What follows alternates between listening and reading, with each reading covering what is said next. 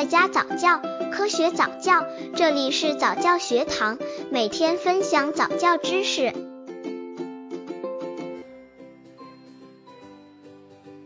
一个月宝宝早教有必要吗？其实，从宝宝出生的那一刻起，早教就可以开始了。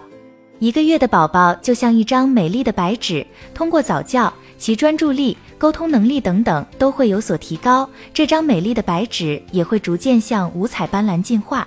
刚接触早教的父母可能缺乏这方面知识，可以到公众号早教学堂获取在家早教课程，让宝宝在家就能科学做早教。俗话说得好，不能让玩输在起跑线上。所以，宝宝出生后，家长们便蠢蠢欲动了，各种思索着要给宝宝做早教。可是，给出生尚未达百日的一个月宝宝进行早教，真的有必要吗？下面一起来了解下吧。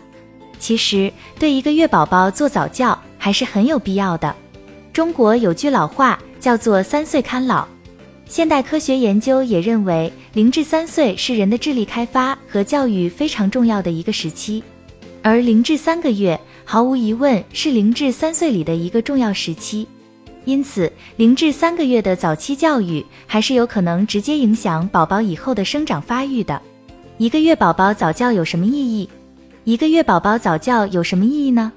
有一些家长担心，对孩子实施早期教育会累坏孩子的大脑。其实这种担心是不必要的。研究表明，早期丰富的环境刺激与学习机会不但不会伤害大脑的发育，而且还会促进大脑的发育。人的智力或心理是遗传与环境交互作用的结果。日本学者木村久一认为，儿童的潜在能力遵循着一种递减规律。